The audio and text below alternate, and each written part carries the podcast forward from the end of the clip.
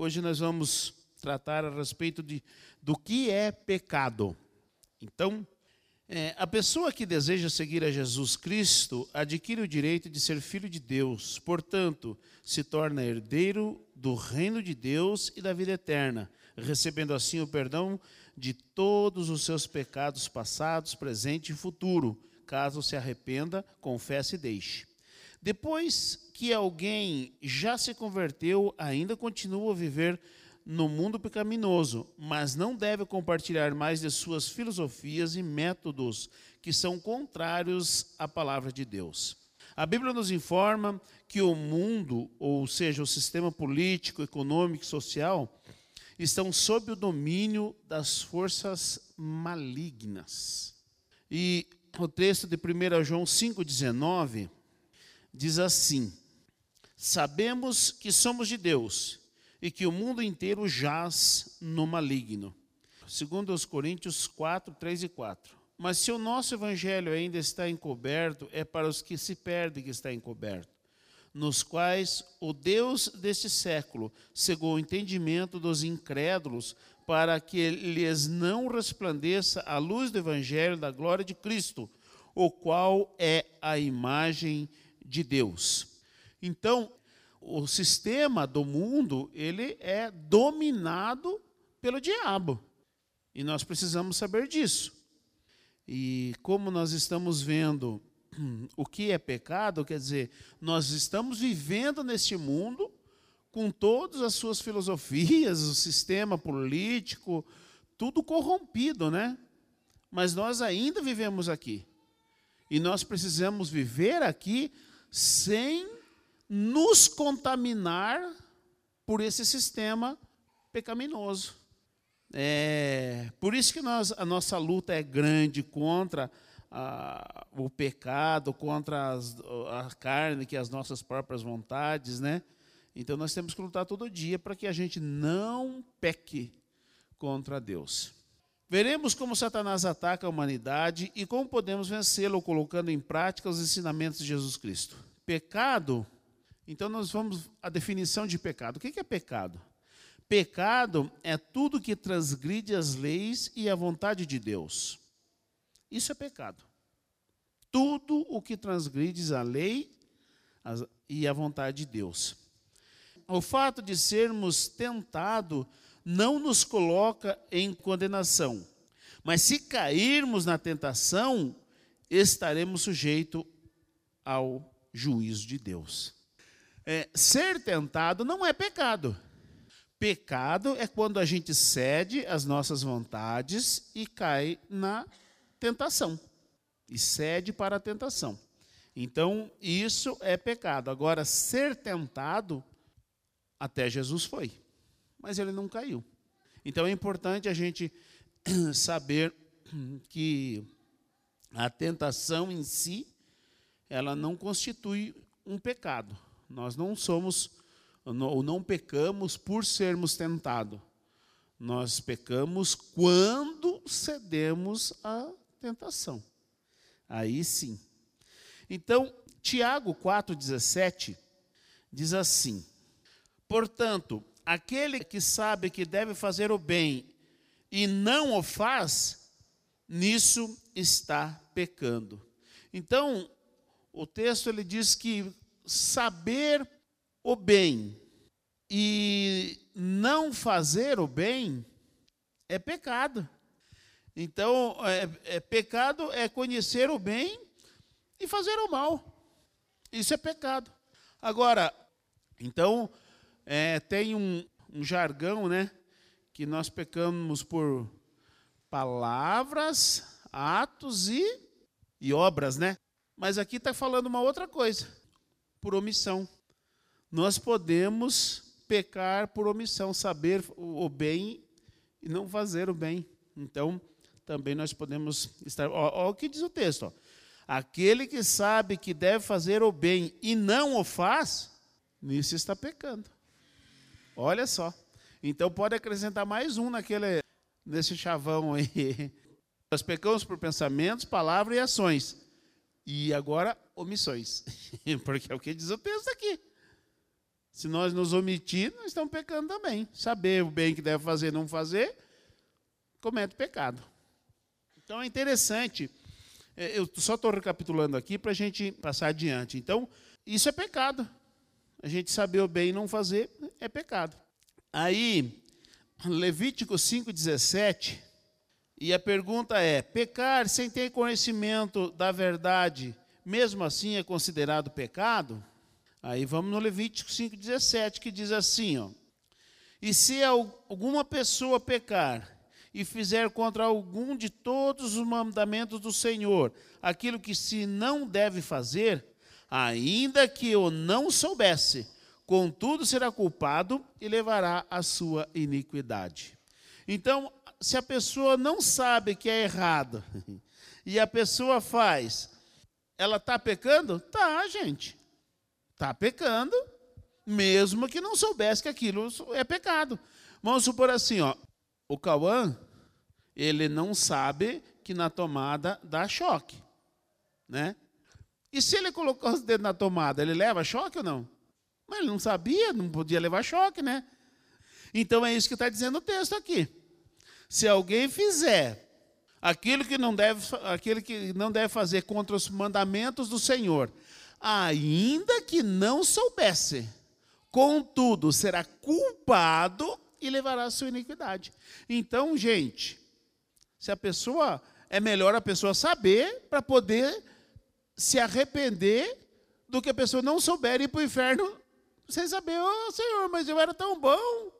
Ninguém vai ser salvo por ignorância. Ninguém. As pessoas só serão salvas pela fé em Jesus Cristo. Por ignorância, não. Então, ainda que não soubesse, é, me, é, é melhor se saber para você, então, poder se arrepender. Porque se não souber e fizer aquilo que não deve fazer, comete pecado. E ainda é, é, é será considerado culpado e levará a sua iniquidade. Então, ninguém pode alegar, ah, mas eu não sabia. Gente, quer saber? Ó, tá aqui, ó. Quem quiser saber o certo e o errado, vai para a Bíblia. Por que, que nós incentivamos as pessoas a fazer devocional? Para isso. A pessoa precisa saber o que é certo e o que é errado, porque está tudo escrito aqui. Agora, quem não quer é, saber, então não precisa estudar a Bíblia. Quem não quiser ir para o céu, não precisa estudar a Bíblia, não. Mas quem quer ir para o céu, fazer o certo, precisa estudar a Bíblia. E é esse a ênfase do nosso trabalho é, é essa, ó. É aqui, ó. Nós incentivamos as pessoas a estudar a Bíblia. Porque se não souber e fizer, será culpado e levará a sua iniquidade. Qual é a fonte das tentações e que brota o pecado? Tiago, capítulo 1, diz assim, desde o 13: Ninguém, ao ser tentado, diga: sou tentado por Deus. Porque Deus não pode ser tentado pelo mal e ele mesmo a ninguém tenta. Ao contrário, cada um é tentado pela sua própria cobiça, quando esta o atrai e o seduz. Então a cobiça, depois de haver concebido da luz o pecado, e o pecado, uma vez consumado, gera a morte. Então, a fonte de onde surge todos os pecados é a nossa cobiça, é a nossa vontade. É por isso que nós precisamos matar a nossa carne. Matar a nossa carne é nesse sentido. É, é, é pecado eu sentir fome? É pecado? Não. E é pecado eu comer? Também não. Agora, tem outras coisas que eu tenho vontade e se eu fizer, eu estou cometendo pecado. Então é importante, não é a vontade da carne que fala, é aquela vontade pecaminosa, que contraria a palavra de Deus. É disso que está falando. Então, não é pecado eu, eu, eu, eu, ter fome. E não é pecado eu comer. Mas isso é, um, é, é, um, é uma necessidade da carne, é uma necessidade humana. Mas tem coisa que não. Tem coisas que é, eu tenho vontade, ou as pessoas têm vontade, mas se fizerem, estão pecando. Não pode fazer. Como surgiu o pecado no mundo? É Gênesis, capítulo 3, versos. Eu vou ler desde o, do, do, desde o 1 para entender melhor. Mas a serpente, mais sagaz que todos os animais selváticos que o Senhor Deus o tinha feito, disse à mulher: É assim que Deus disse: Não comereis de toda a árvore do jardim? Respondeu a mulher: Do fruto da árvore do jardim podemos comer, mas do fruto da árvore do, que está no meio do jardim, disse Deus: Dele não comereis, nem tocareis nele, para que não morrais. Então a serpente disse à mulher: É certo que não morrereis, porque Deus sabe que no dia em que comerdes, se vos abrirão os olhos, e como Deus sereis, conhecedores do bem e do mal. Vendo a mulher que a árvore é boa para se comer, agradável aos olhos, e a árvore desejável para dar entendimento, tomou-lhe do fruto e comeu, e deu também ao marido, e ele comeu. Abriram-se então os olhos de ambos, e percebendo que estavam nus, coseram folhas de, de figueiras e fizeram cintos para si. Veja bem, como que surgiu o pecado no mundo? O pecado já existia antes de Adão e Eva? Sim, existia. Quem que foi o primeiro a pecar? Então começou o pecado, começou no céu. Quando um querubim da guarda ungida, ele quis ser igual a Deus. Ele se rebelou contra Deus, levou uma, uma terça parte do, do, do, dos anjos, e veja como é o pecado. A rebelião. A rebelião aconteceu no céu, gente, num ambiente perfeito. E como que aconteceu esse ambiente perfeito? Fofocas. Fofocas. O capeta começou a querer ser igual a Deus e foi contaminando um. Esse um falou: sabe que é mesmo? Deus não é tão Deus assim, não. Vamos seguir o Lúcifer aqui. Olha, ele, gente boa. Eu acho até melhor que Deus. E aí esse um já contaminou o outro, que foi com o outro, que foi com o outro. De repente, um terço do céu caiu na cilada do capeta. E aí o que, que aconteceu? Deus não poupou ninguém. Ah, é? Vocês querem se rebelar? Então tá bom. Um terço do céu foi lançado por terra, condenados eternamente. É assim que Deus trata a rebelião. Rebelião não tem outro tratamento a não ser punição. Não tem outro tratamento. É por isso que eu não tolero fofoca aqui na igreja. Não tolero mesmo. Noel, Binho, Érica, Magda, que estão desde o início aqui, missionário, né? Sabe disso. Quantas reuniões nós não fazemos no final do culto, não é? Senta aqui, senta aqui. Ah, falou, quem é um passarinho? Não, passarinho não fala. Ah, o passarinho, ah, quem que foi? Fulano. Ah, fulano, senta aqui, ó. Está falando que você falou isso aqui, ó. É assim que se trata a fofoca. Não tem outro jeito. Mas fofoca não pode haver no meio da igreja. Olha o que aconteceu. Um terço do céu caiu por causa da fofoquinha aqui. Ó. Então, foi assim que surgiu o pecado. Agora, o pecado no mundo foi aqui com Adão. E a Eva foi lá, caiu na cilada, da, da, na tentação, né? A serpente veio falando, que a serpente é esse mesmo capeta que o missionário se reportou aí, né? Esse mesmo aí, veio e enganou a Eva. Esse é o trabalho do, do, do diabo. É seduzir para levar vantagem. Porque o, o, pecado parece muito bom. Parece muito bom quando a gente está prestes a cair. Só que qual que é a diferença? Na tentação não vem a consequência do pecado. Na tentação não vem a consequência, só a, a, mostra um lado da coisa. E olha o que o diabo mostrou para Eva: vocês vão ser que nem Deus, conhecedores do bem e do mal. Beleza. O que que Adão e Eva conheciam até naquele momento? Só o bem. Então, olha como a tentação engana, o tentador engana. Ele não disse ao bem, vocês conhecem, vocês querem conhecer o mal? Ele não disse isso. Vocês vão ser como Deus. Olha o nível que colocou o mal. Vocês vão ser como Deus, para que eles caíssem. E é, nossa, nós vamos ser que nem Deus. É, que nem Deus vocês vão ser. Mas ele está apresentando só o mal. Só o mal. Mas ele não disse que estava apresentando só o mal. Ele disse: não, vocês vão ser que nem Deus. E eles caíram. Esse é o resultado. Quem cai na tentação, ele não vê o lado podre, o lado ruim da coisa. E aí ela foi, comeu, deu o Adão, e Adão comeu, e aí eles, nossa, a gente está peladão. Então, mas o, a, tentação não mostra o lado podre da coisa, só mostra o lado bom. Quer dizer, se Satanás chegasse para Eva e falasse, ó, o que, que foi que Deus falou para você? Perceba que já Eva já aumentou um pouquinho, não foi o que Deus falou. Não é não para comer nem para tocar. Não, não é isso. Como Deus vocês sereis, serão. Então é importante a gente saber que na tentação a gente só vê o lado pintado, o lado bonito da coisa. Não mostra a consequência do pecado.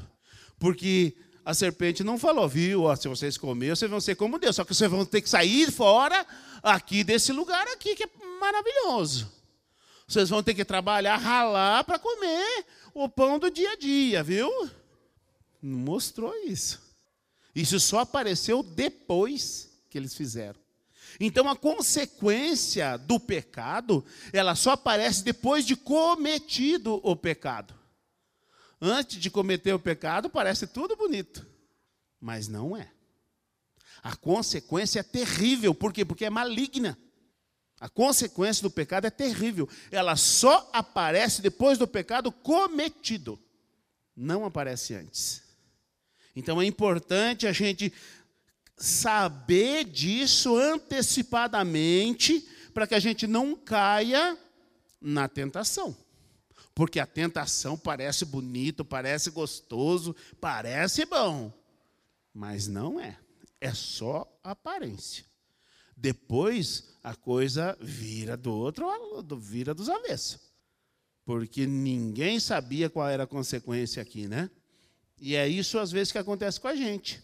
A gente cai na armadilha achando que é tudo bonito, maravilhoso, gostoso e bom, mas não é, só aparência. Depois o caldo entorna e a gente fica sabendo como é terrível a consequência do pecado. Quem está por trás das tentações, né? aqui nós vimos, é o diabo. E no Mateus capítulo 4, veja que ninguém está livre da tentação. Porque aqui no Mateus no capítulo 4, olha o que, que, que diz aqui o, o verso 1. A seguir foi Jesus levado pelo Espírito ao deserto para ser tentado pelo diabo. Porque o diabo está por trás da, do pecado, né? instigando os nossos desejos. Então, o diabo ele não sabe o que a gente pensa. Ele sabe o que a gente faz e o que a gente fala, mas ele não sabe o que a gente pensa. Só que ele vê os nossos passos. Eu não vou falar nada para vocês, mas se eu fizer esse gesto aqui, vocês sabem o que, que eu vou fazer? O que, que eu vou fazer? Vou sair fora. Eu não preciso falar nada para vocês. Mas se eu sair de lá, peguei rumo à porta, para onde que eu vou? Vou sair para fora. É isso que o diabo sabe. Ele vê os nossos atos e ele vê os nossos passos, mas ele não sabe o que a gente pensa.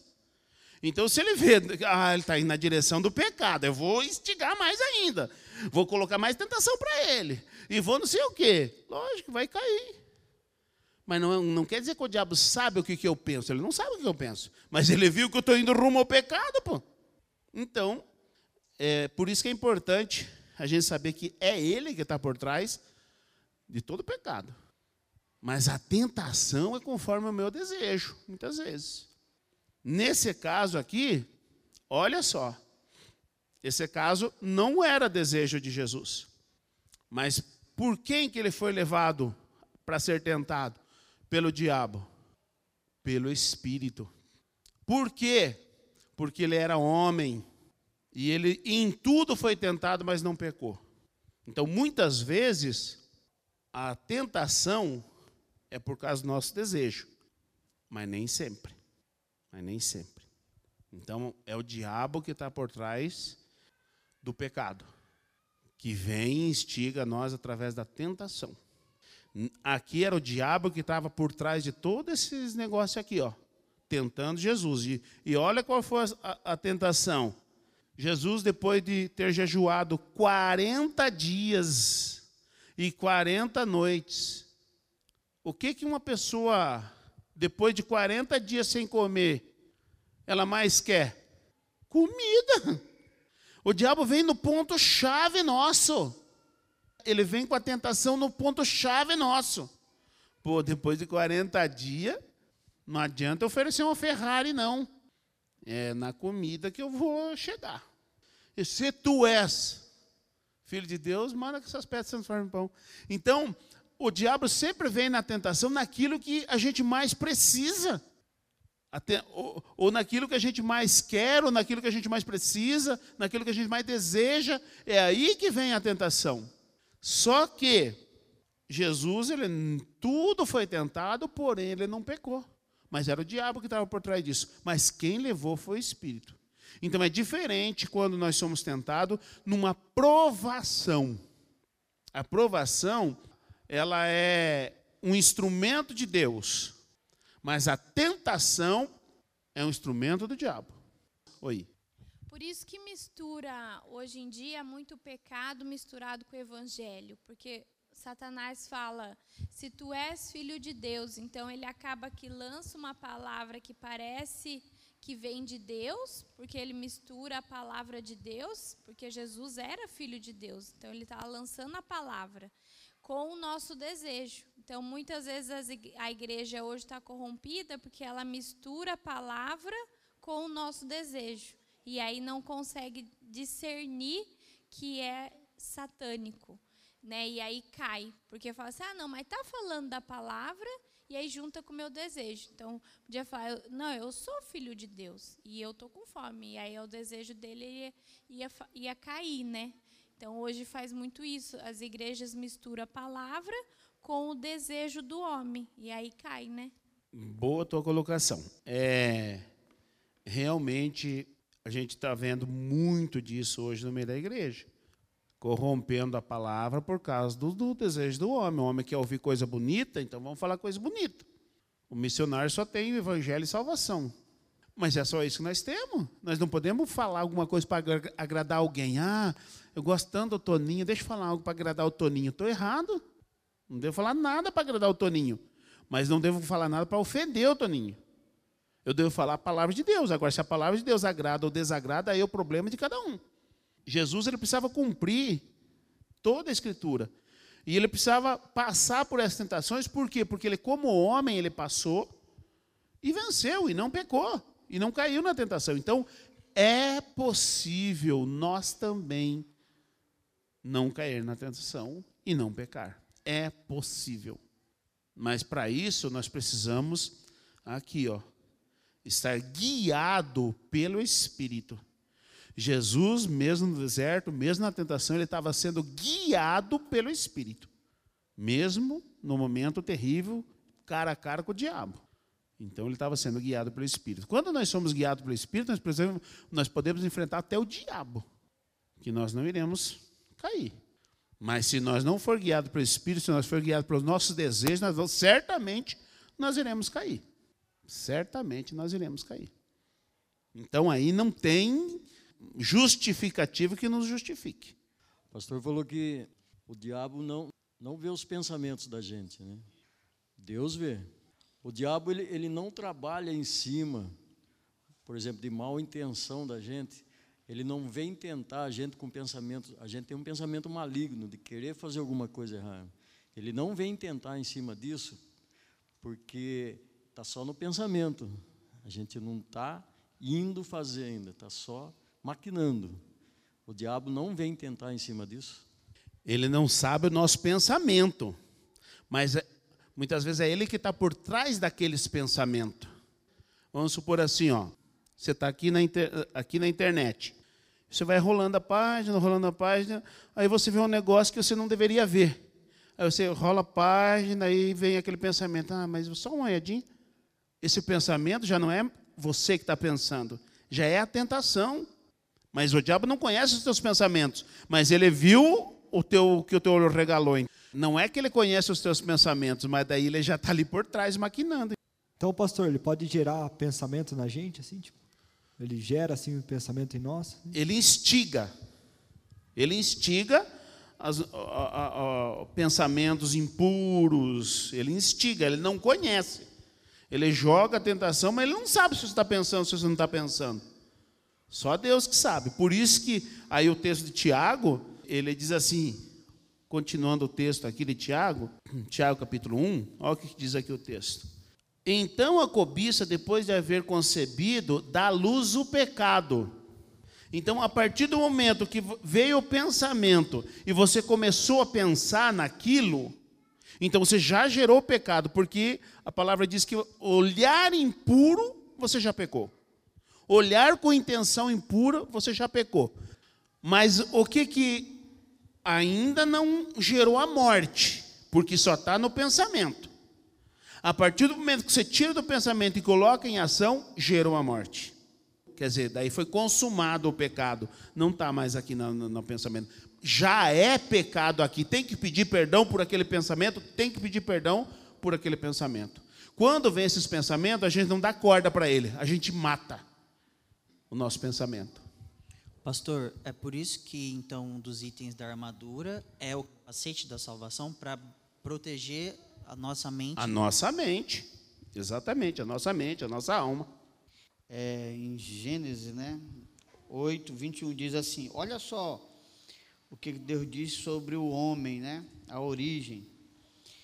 E o Senhor cheirou, é, cheirou o suave cheiro quando Noé saiu da, da arca, né, e disse: O Senhor cheirou o, o suave cheiro e disse o Senhor em seu coração: Não tornarei mais amaldiçoar a terra por causa do homem, porque a imaginação do coração do homem é má.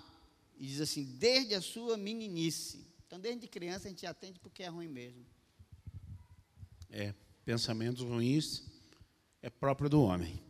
Só Deus para nos livrar. É assim que o irmão fez a pergunta, né, do pensamento. É, o, hoje estava comentando uma coisa com a minha filha à tarde que aconteceu com nós sobre a circunstância que o inimigo armou, né, para a gente cair uma vez numa armadilha. Então, assim, ele, ele não vê pensamento, mas ele fica olhando a circunstância, os acontecimentos, né? E que nem o Davi. Davi, ele pecou através de quê? Do olhar, né? Ele começou a olhar lá Betseca, né? E, primeiro, e o diabo isso. Então, eu penso assim, ele olha as circunstâncias, acontecimento, né, que a pessoa está querendo, ele observa que a pessoa está querendo fazer a coisa errada, daí ele ajuda, né? Exatamente, ele proporciona, né? Por quê? Porque, como o missionário leu, a nossa natureza é má, nossos pensamentos são maus, nós somos maus. E o próprio Jesus, ele constatou que ele diz assim: Se vós que sois maus, sabei dar boas coisas aos vossos filhos, quanto mais vosso Pai Celestial. Quer dizer, Jesus está constatando que nós somos maus. Mesmo nós maus sabemos dar boas, dar boas coisas para os nossos filhos. Quanto mais Deus. É, assim, a gente tem o hábito de orar e orar em voz alta. Então, vamos supor, eu tenho um pecado e aí eu oro pedindo para Deus tirar esse pecado de mim. Eu não corro o risco do inimigo escutar e me tentar mais ainda? Beleza, boa colocação. Gente, maior é o que está em nós do que o que está no mundo. Nós não devemos ter medo do diabo. Nós não devemos ter medo do diabo. O diabo ele, ele, ele é, é ele é, tem poder, tal, mas ele não pode com o nosso Deus. Quem está ao nosso redor é Deus. O diabo pode ouvir você falar, pode não sei o quê, mas se você está cuidado por Deus e é guiado pelo Espírito, Ele não pode fazer nada. Então não tem problema você orar em voz alta, confessar. O pecado só pode ser confessado em voz alta. Ou não em voz alta, falado, né? Eu não posso chegar assim, Senhor, me perdoa daquele. Hum, em nome de Jesus, amém. Você não confessou, porque é se, é condicional. 1 João 1, 7. 7 a 9. Se confessares o pecado, Deus perdoa. Mas tem que ser confessado. Então nós não precisamos ter medo do diabo. Você pode falar o que você quiser falar. O diabo não pode passar por cima de Deus para te atingir. Porque para ele te atingir, tem que passar por cima de Deus. Mas então, seja guiado pelo Espírito. Porque você guiado pelo Espírito, o diabo nunca vai poder te tocar. Nós não precisamos ter medo do diabo. Não tenha medo do diabo. Tema a Deus. Tema a Deus. Mas não tenha medo do diabo, não. O diabo, ele, ele, ele para poder tocar em nós, ele precisa passar por cima de Deus. Quem diz que ele consegue? Entendeu? Então, não tem problema, pode confessar o pecado em voz alta, sem problema nenhum. Ele tentar é o trabalho dele 24 horas por dia.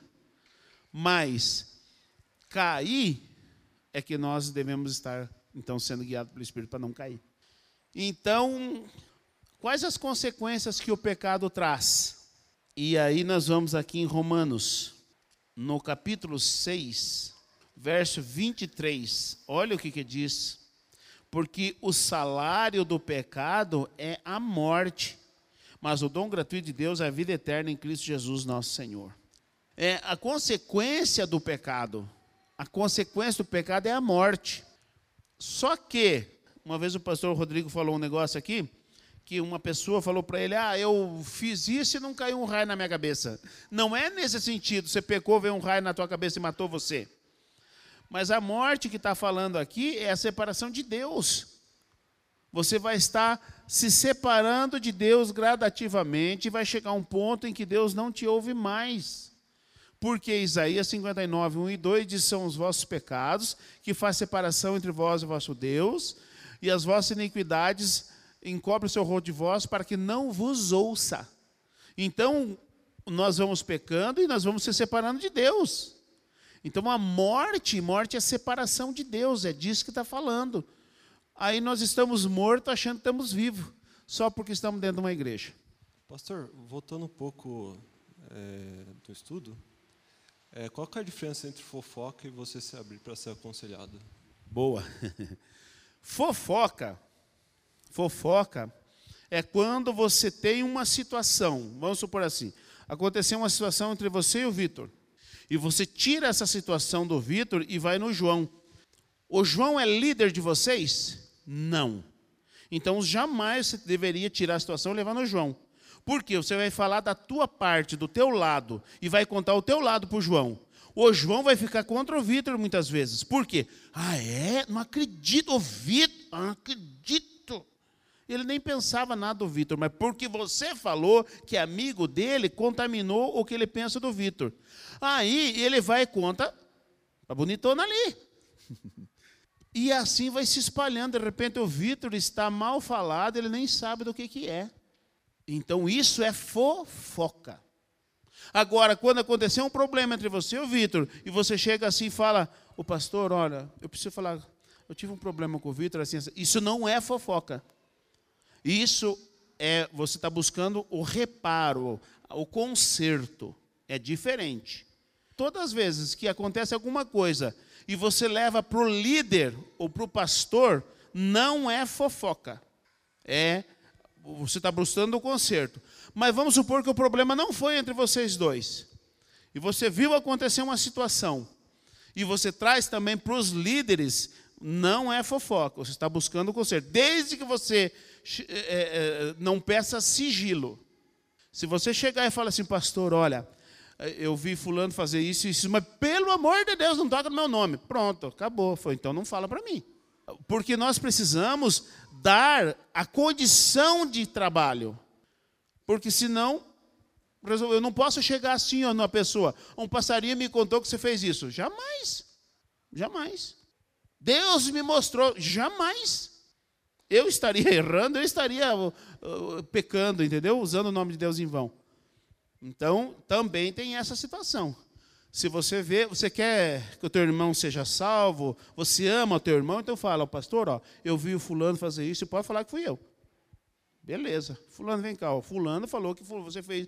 É verdade ou é mentira? É assim que se conserta. É assim. Então, se for, não toca no nome, pronto. Aí você já estragou o trabalho e você pode ser cúmplice de um erro do teu irmão. E a Bíblia diz que não é para nós participar do pecado alheio. Então, é sério. Romanos 6, 23. Porque o salário do pecado é a morte o teu salário vai chegar lá no final da tua vida, vai ser a tua própria morte. É o salário do pecado, é o salário de uma vida pecaminosa, vai ser lá que tu vai receber, vai ser na tua morte. Porque você não, ah, eu começo a trabalhar, eu já recebo o salário do mês. Não, só vou receber no final do mês. Aí eu vou receber o salário. Então isso aí é uma advertência, né, para aqueles que amam o pecado, querem viver no pecado, vai ser a sua morte. No final, o resultado que você vai ter, não, não espere vida não espere bênção de Deus, porque a Bíblia, para isso, ele se manifestou para desfazer a obra do diabo. Agora, se você quer viver uma vida de pecado, saiba que você vai morrer e vai, e a morte eterna. Exatamente. Então, ninguém que vive em pecado deve esperar coisa boa. Porque o salário, quer dizer, é a recompensa pelo que você fez. Essa é a recompensa. E ninguém pode reclamar da recompensa daquilo que ele mesmo fez. Diante de Deus somos indesculpáveis. Aqui João 8:34.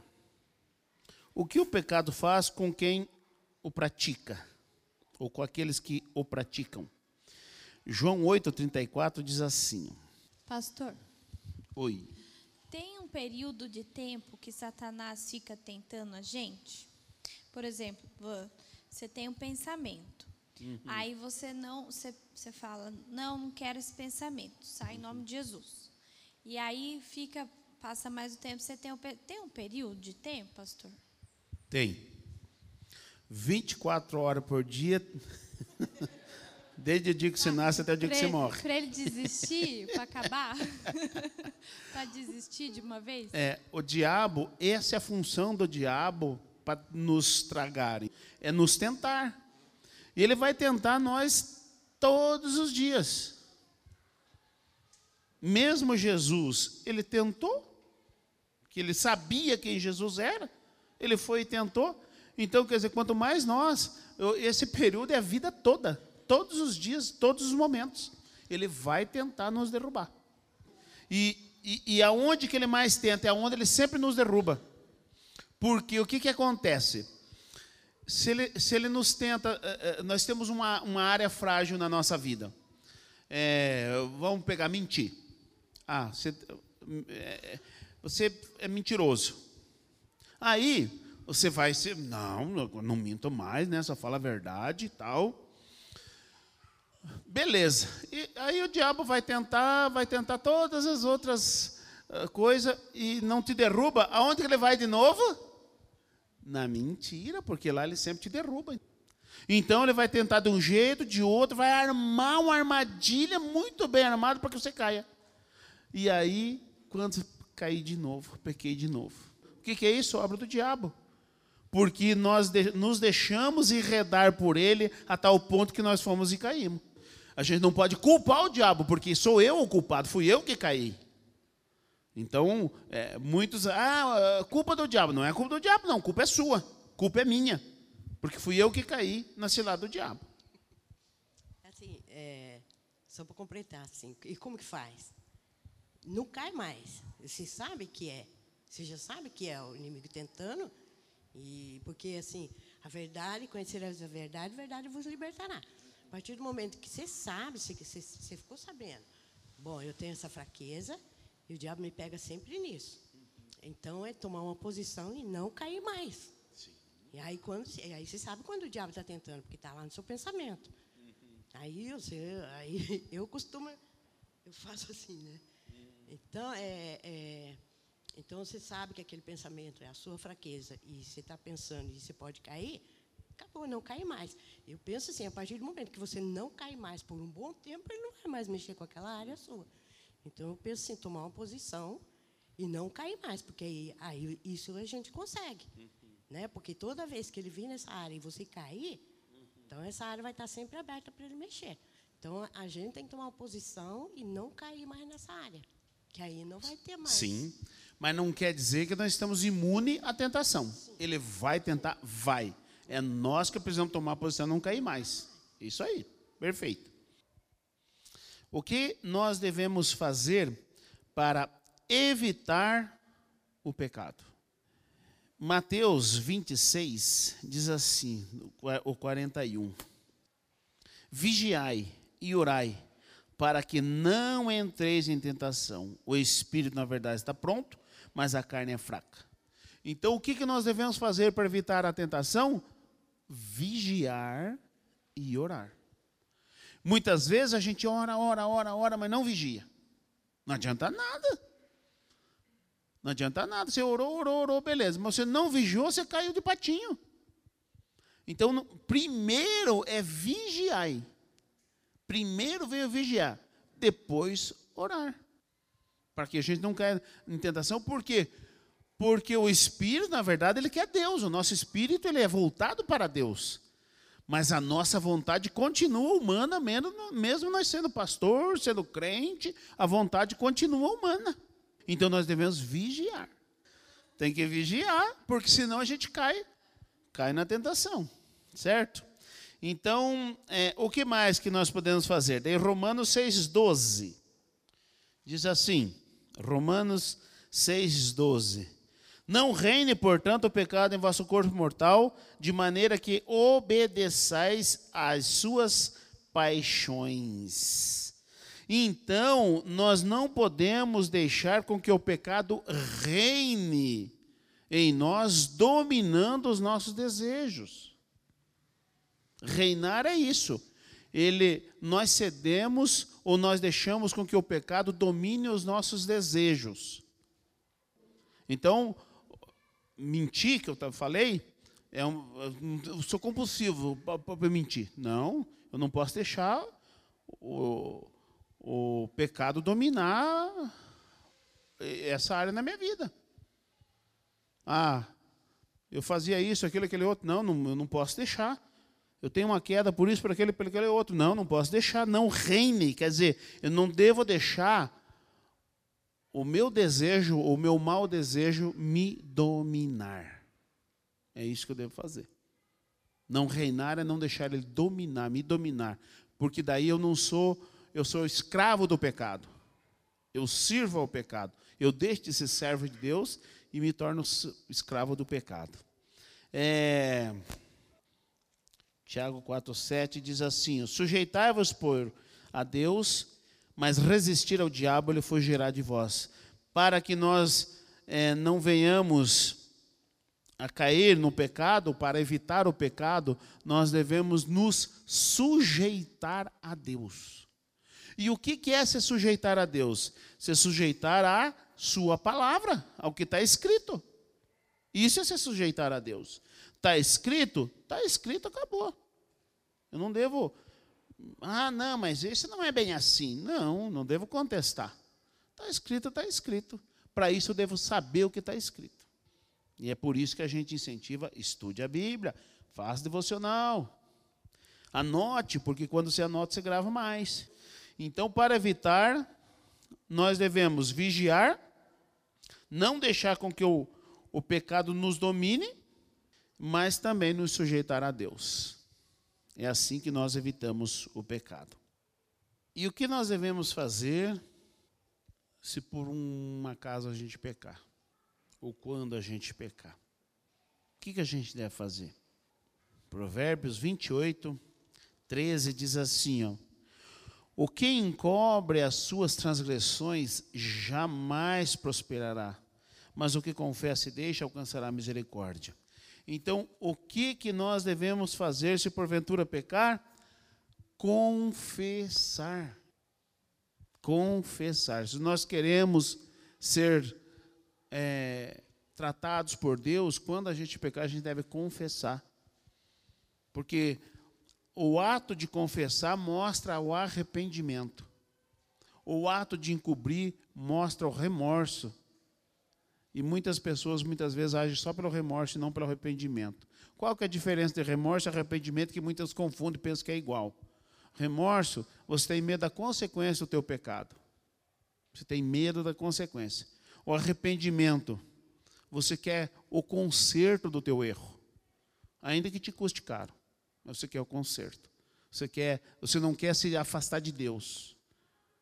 Então, essa é a grande diferença do remorso para o arrependimento. Só que aí o Atos 3:19, ele diz assim: Arrependei-vos, pois, e convertei-vos para serem cancelados os vossos pecados, a fim de que da presença do Senhor venha tempos de refrigério, e ele enviou Cristo, que, que já vos foi designado. Então, o que, que nós precisamos, além de, de, de confessar o pecado, é nos arrepender. Só que quando nós confessamos, nós estamos mostrando que estamos arrependidos. A confissão mostra o nosso arrependimento. Por quê? Porque os nossos pecados nos separam de Deus.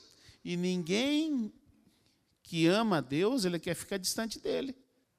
Ninguém quer se afastar de Deus. Então, por isso que aquele que ama a Deus, ele vai se arrepender e vai confessar o pecado. Ele não vai tentar encobrir. Porque o texto diz que aquele que encobre as suas transgressões nunca prosperará, quer dizer, nunca vai se aproximar de Deus, vai estar sempre distante. Sempre distante de Deus. É interessante, eu vou, vou fazer alguns comentários aqui, só para a gente concluir. Tem muitas pessoas que, quando pecam, elas acham que não tem mais jeito diante de Deus, não tem mais perdão para aquele pecado. Então, e as pessoas assim vão só se afastando de Deus, por achar que não tem mais perdão, que não sei o quê. E eu vou falar para vocês, eu sofri 18 anos. Sofri 18 anos achando que Deus não me perdoava de um pecado que eu que eu cometi. Passei 18 anos sofrendo achando que Deus não me perdoava daquele pecado. E Deus sabia da sinceridade do meu coração. Eu era sincero, eu queria realmente o perdão de Deus, porque eu queria fazer a vontade de Deus. Então eu me esforçava, me esforçava, mas parece que nunca estava bom. Parece que eu nunca ia ser perdoado daquele pecado. Então, quando a gente só tem um pecado que não tem perdão, que é o pecado contra o Espírito Santo. Todos os outros pecados têm perdão. Todos os outros pecados. E o que, que a gente deve fazer quando, se por acaso a gente cair numa tentação e pecar, e cometer um pecado? A gente costuma chamar, nossa, mas esse é um pecadão. a mentira é um pecadinho. Quem disse isso? Pecado é pecado, tanto faz um, um assassinato, uma chacina ou uma mentirinha. Tanto faz. O que acontece? Qualquer um desses pecados custou a vida do nosso Senhor Jesus Cristo. Qualquer um deles. Então, a gente tem a mania, né? Uma, má conduta de a gente achar que mensurar o pecado. Esse é um pecadão, esse é um pecadinho. Não, gente. Pecado é pecado, tanto faz. Mas a gente, quando a gente se arrepende do pecado que diz o texto de Atos 3,19, arrependei-vos, a gente deve crer no perdão de Deus. Por que, que eu sofri 18 anos? Porque eu, eu não cria que Deus me perdoava daquele pecado. Então eu, eu sofri. Também eu não me perdoava por aquele pecado. Sabe quantos anos eu tinha quando eu pequei? 11 anos. Eu tinha 11 anos de idade. E eu sofri até os 29 anos por aquele pecado. Até que Deus me esclareceu a mente, usou uma pessoa que veio lá, não sei da onde, veio lá em casa especificamente para isso. E, e aí sim, aí eu criei que eu fui perdoado. Mas eu tinha 11 anos de idade, gente. E eu sofri até os 29 anos. E por causa disso eu cometi vários outros pecados, vários outros erros. Porque tinha momento que eu falava, caramba, você não tem mais jeito para mim mesmo, então. Eu, eu cheguei a pensar isso. Mas tinha jeito, era o diabo me enganando que não tinha mais jeito. Era eu que não, não aceitava o perdão de Deus ou não cria no perdão de Deus. Então, nós, quando pecarmos, nós precisamos crer no perdão de Deus. Porque a partir do momento que você pecou, se arrependeu, confessou o pecado, Deus já te perdoou. E os Salmos diz que ele perdoa e esquece. E nós precisamos confiar no perdão de Deus. Porque o Isaías diz que o nosso, ainda que o nosso pecado seja vermelho como o carmesim, Deus perdoa. Ainda que seja horrível o nosso pecado, Deus perdoa. Nós não podemos fazer como, como muitos fazem, sair da, da, da presença de Deus e continuar pecando. Devemos fazer como é, João 8. Jesus fez para aquela mulher: Ó, vai e não peques mais. Então, nós, a partir do momento que nós recebemos o perdão, nós devemos sair não pecar mais, porque Deus já nos perdoou. Então, nós também devemos crer então que Deus nos perdoou, mas também devemos nos perdoar, porque isso atrapalha muitas vezes a nossa caminhada com Deus. É achar que Deus não nos perdoou daquele pecado que cometemos, porque ele é muito feio. Para Deus não tem esse pecadão e pecadinho. Tanto faz. Ele perdoa qualquer um. Lógico que a consequência, vocês dificilmente vocês ouvem notícia, né? De, de uma vizinha que foi presa porque mentiu para outra vizinha, porque fofocou por cima do muro com a outra vizinha. Dificilmente vocês vão achar uma manchete dizendo que ela foi presa. Mas que o vizinho matou o vizinho, esses vocês vão ver manchete. Então a consequência do pecado é diferente. Mas não quer dizer que o perdão seja mais fácil para um e menos fácil para o outro. Deus perdoa qualquer um pecado, menos o pecado contra o Espírito Santo.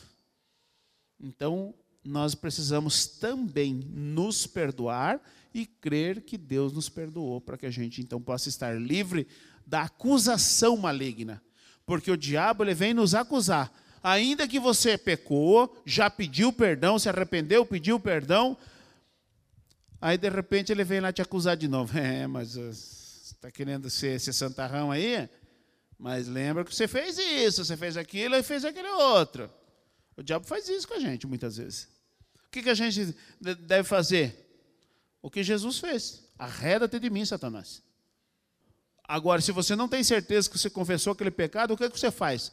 Senhor, naquele instante que veio aquele pensamento, você não, né, você fez isso, fez aquilo, fez... Senhor, em nome de Jesus, me perdoa porque eu fiz isso, aquilo e aquele outro. Me perdoa em nome de Jesus. Pronto. Aí, se vier novamente esse pensamento de acusação, você fala: para trás de mim, Satanás, te repreendo. Muitas pessoas não têm consciência da gravidade do pecado e suas consequências. O pecado é tão grave que tem poder de destruir a vida de uma pessoa e levar a sua alma para o inferno. Foi por causa do pecado na vida dos homens que Deus enviou Jesus Cristo ao mundo para morrer em uma cruz, derramando o seu sangue inocente para dar uma nova oportunidade de salvação em Cristo Jesus para todos os homens. Então, é importante a gente crer no perdão, mas saber da gravidade do pecado. O que é o pecado contra o Espírito Santo? Mateus capítulo 12, 24. Mas os fariseus, ouvindo isto, murmuravam: Este não expele demônios, senão pelo poder de Beuzebu, maioral dos demônios. Olha quem disse: os fariseus. Jesus, porém, conhecendo-lhes os pensamentos, disse: Todo reino dividido contra si mesmo ficará deserto, e toda a cidade ou casa dividida contra si mesmo não subsistirá. Se Satanás espelha Satanás, dividido está contra si mesmo. Como, pois, subsistirá o seu reino? E se eu expulso demônios pelo, por Beuzebu, por quem os expulsam vossos filhos? Por isso eles mesmos serão vossos juízes. Se, pois, eu expulso demônio pelo Espírito de Deus, certamente é chegado o reino de Deus sobre vós. Ou como pode alguém entrar na casa do valente e roubar-lhe os bens sem primeiro amarrá-lo, e então lhe saqueará a casa? Quem não é por mim é contra mim. Quem comigo não ajunta, espalha. Por isso vos declaro: todo pecado e blasfêmia serão perdoados aos homens, mas a blasfêmia contra o Espírito não será perdoado. Se alguém proferir alguma palavra contra o Filho do homem, ser-lhe-á perdoado. Mas se alguém falar contra o Espírito Santo, não lhe será perdoado, nem neste mundo, nem no porvir. Então, quem eram os fariseus? Os fariseus eram os, aqueles que interpretavam a lei para o povo. Eram os mestres, aqueles que ensinavam o povo. E aí, eles sabiam quem Jesus era. Mas, por, é, porque se eles aceitassem quem Jesus era, eles perdiam o seu posto. Aí, eles preferiam, então, rejeitar Jesus para permanecer nos seus postos, continuar a ser os bambambam, bam, bam, os líderes religiosos da época, e falaram, porque Jesus expulsava o demônio, fazia coisas que só Deus podia fazer. E aí ele diz: Não, isso aí expulsa o demônio pelo poder de Beuzebu, não é por Deus, não. Ele não é de Deus, não. Isso é falso profeta. Então, o pecado e blasfêmia contra o Espírito Santo é você saber que é de Deus e dizer que é do diabo. Ou vice-versa. É você saber que é do diabo e você dizer que é de Deus. Isso é blasfêmia contra o Espírito Santo. Não tem perdão. E quando diz nem neste século, nem no porvir, que época que Jesus estava falando? Época da lei. Então não tinha perdão na época da lei. E qual que era, nem no porvir? Na época da graça. Então, esse, esse pecado não tinha perdão nem na época da lei e nem hoje na época da graça. Não tem perdão mesmo. Blasfêmia é você atribuir aquilo que é do diabo a Deus, dizer que é o Espírito Santo de Deus que está fazendo. Então, esse é o pecado contra o Espírito Santo. Vamos ficar de pé, então, vamos orar, vamos encerrar. Senhor, muito obrigado por esse estudo, que o teu Espírito Santo esclareça melhor nossos corações. Eu te peço, Senhor, a tua bênção, a tua graça sobre cada um. Também, Senhor, ministro, a bênção do Senhor sobre o teu povo, em nome de Jesus. Amém.